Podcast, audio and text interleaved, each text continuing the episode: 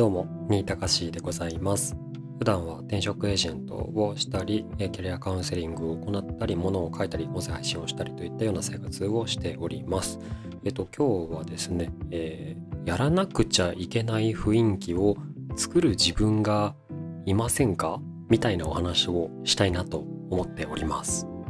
で、えっと、会社勤めの方って日本の中で非常に多いんですけれども、あのやっぱり会社員なので会社から求められることっていうところをあの淡々とこなしていくまたは頑張ってこなしていくまたはあのちょっとサボりながらこなしていくっていう風にあの生活をされている方が多いかと思います。で学生さんもですね社会に出る前であったとしても、まあ、ネットをですねちらっと覗けばあの抜きん出ている同世代の人をすぐに見つけられる時代になりましたしあとは、ね、こう不安を煽るようなあの大人たちの発信をですねあの自分の判断材料がないままめちゃくちゃ突きつけられてしまってどうしようどうしようみたいな風に不安になる方もあの最近増えてるなっていう風にあの私宛に届いている相談を聞いていても思います。でえー、とコロナのですねあの不景気も相まって、まあ、コロナ以前からその消費増税とかで、まあ、景気は傾いていたんですけれどもさておきですねその不景気も相まって、えー、と何かやらなくちゃいけないっていう雰囲気をなんとなく自分にまとい出した方っていうのもここ12年で、えっと、ぐっと増えてるような気もしておりまして私もその一人だったりしますと。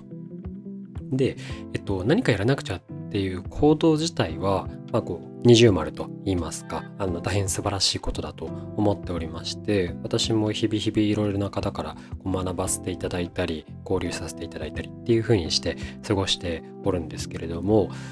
でもですねあの結局、えっと、苦しかったりあの先行きが不安になって、えーやらないっていう選択をしたりとか途中でやめちゃったりするっていうことも往々にしてあると思いますしもしかしたらあの聞いている方の中にもご経験のある方がいらっしゃるんじゃないかなっていうふうに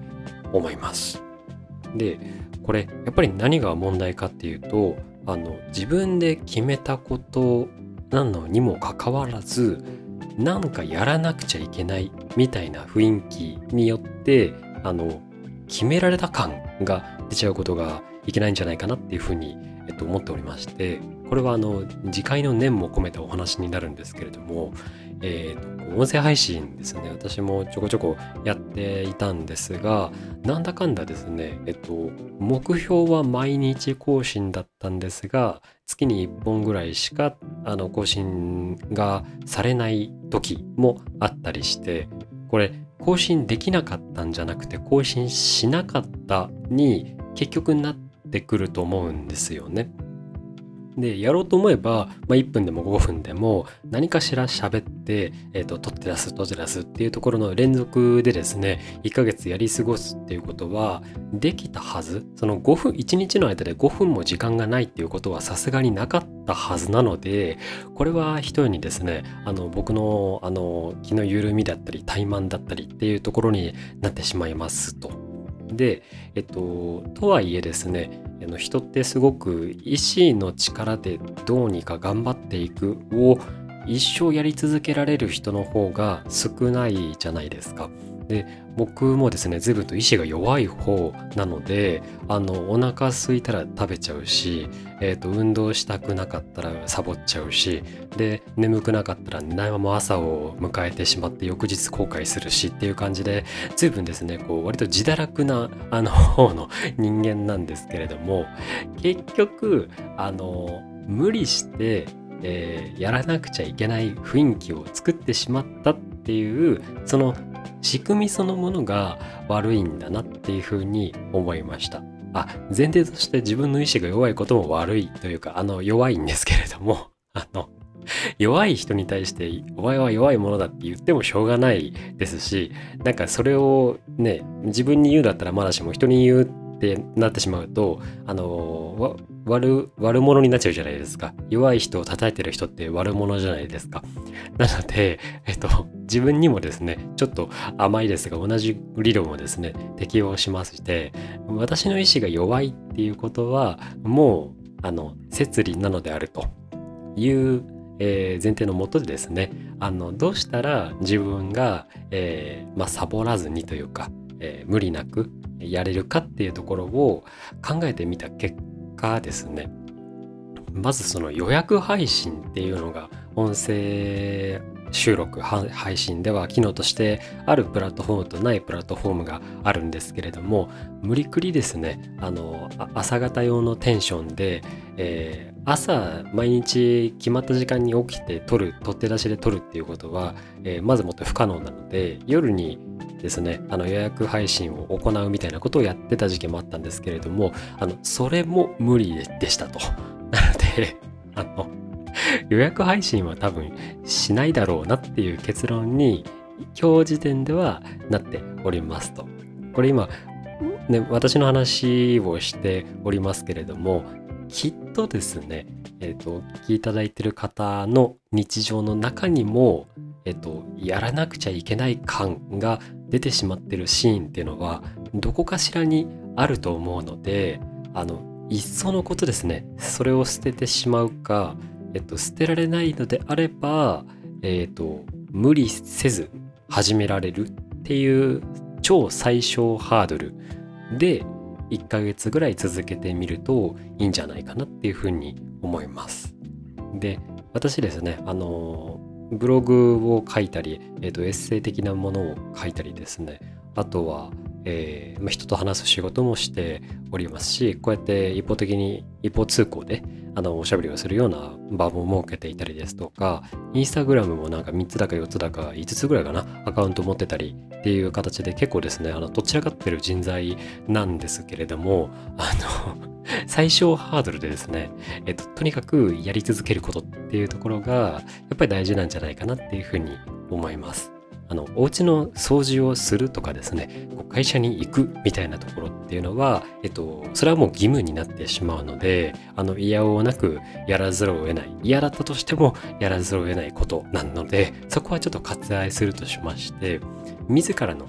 意思で何か新しく始めようっていうふうにもしちょっとでも思ってることがあってでも始められていないのであれば多分ですねもうきっきっかけというか行動を起こしてみてそこで感じてあの向いていそうかなとか面白そうだったとか逆に全く反応が得られなくてつまんなかったとかっていう風に感じたですねこれ一時情報とかって言ったりしますけどこの体験によってその後続けるかどうかとか、えー、どんな工夫をしていくかとかっていう風にですね決めていけるのが結局ですねやり続けるコツなんじゃないかなっていうふうにあの自分の、えー、反省も込めて思った次第でございます。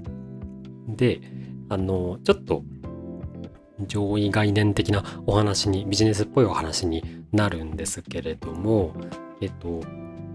コンテンツとかあのビジネスを作る時って基本はえー、自分が何をしたいでもいいんですけれどもやっぱりあの誰かのためになっていることの方が反応が得られやすかったりしますので、えー、誰に対して何を提供してその提供された相手方はどんな気持ちになるのかとか何を得られるのかとかっていったところからですね組み立てていくのがどうやら良さそうなんですけれどもそこで言うとですね私あの、まあ、ビジネスの話、まあ、その人材の転職エージェントでいろんな人の人材支援を行ってきてるっていう、えっと、専門性は持っているのであの見る人によっては意識高い系になってしまうんですね。で、えっと、教育コンテンツを発信しようとするとですね朝方の方があのその属性の顧客さんが多くいらっしゃるので、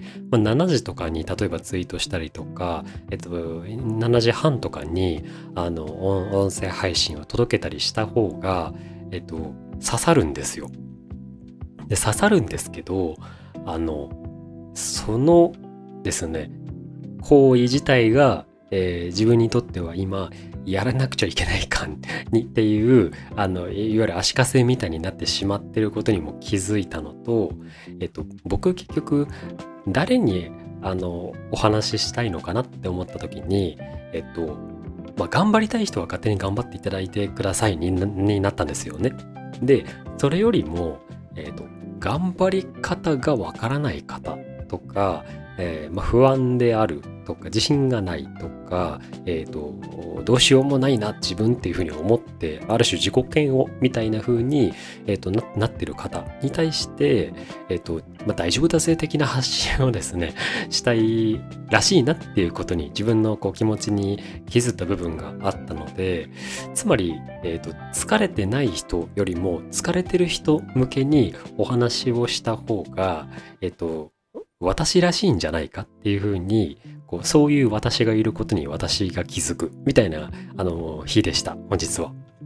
なので、えっ、と、まあ、夜に、夜にというかもう時間関係なくですね、あの、たまたま見てくれてた人がたまたま疲れてて、たまたま聞いたところ、たまたま、あの、ちょっと元気になるか、えー、ちょっとだけ不安が解消されるか、みたいな機会が、あの、できればいいなっていうふうに思っているんですけれども、今私たまたまって多分4回か5回ぐらい言ったと思うので、すごい低い確率になると思うんですね。なので、あの、機会を増やすために、まあ、母数を増やすために日々の投稿が大事なんだなっていうふうに考えるとですねあの私は私を納得させやすかったですっていうところの共有もさせていただいて終わりにしたいと思います。えーと、私ですね、本職が転職エージェントでございますので、えー、働くを、えーと、どうにかしたいっていう方の個人の方に向けた、えー、転職ブログを運営したりですとか、あのこの音声配信もですね、まあ、何かしらその働くであるにところ、働くっていうところに関わる何かを、えー、話し続けたいなと思っておりますので、よかったらまた聞いてください。またですね、何かこうネタにしてほしい、取り上げてほしいことなどあれば、気軽にレターやコメント、まあ、Twitter、インスタとかもやっておりますので、気軽に DM ください。では、聞いていただいてありがとうございました。